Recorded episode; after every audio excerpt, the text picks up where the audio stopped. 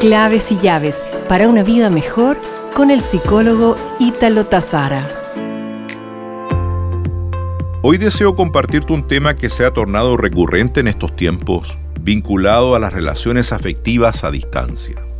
¿Qué duda cabe cuán frecuentes eran esos contactos y encuentros antes de la pandemia?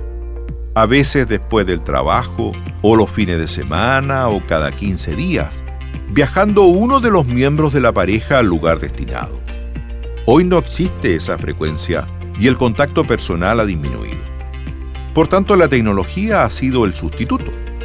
Pero ¿cómo manejar esta relación para no saturar los espacios y el tiempo del otro?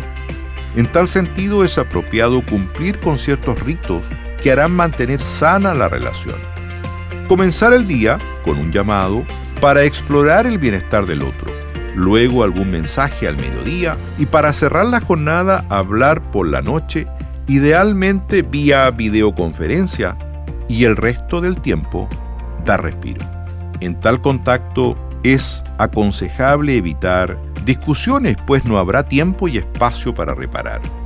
Priorizar siempre por temas relevantes, evitando hacer responsable al otro de tus carencias afectivas nunca deseando que te entregue más y más cariño. Esta es una responsabilidad tuya, de entretenerte y animarte solo, de quererte y valorarte, no pensando en que necesitas tanto del otro, sino que disfruta de la existencia de él o de ella sin miedos, sin incertidumbre y basando la relación en tu propio valer. Nos reencontramos pronto con más claves y llaves para una vida mejor.